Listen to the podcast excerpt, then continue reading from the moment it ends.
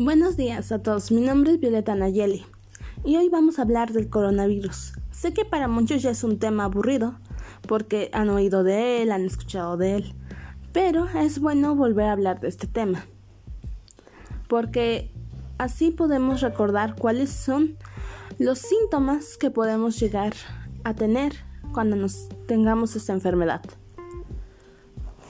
Algunos de esos síntomas son tos, escalofríos, fiebre alta, dificultad para respirar, fatiga, dolor de cabeza, dolor muscular o corporal, entre otros.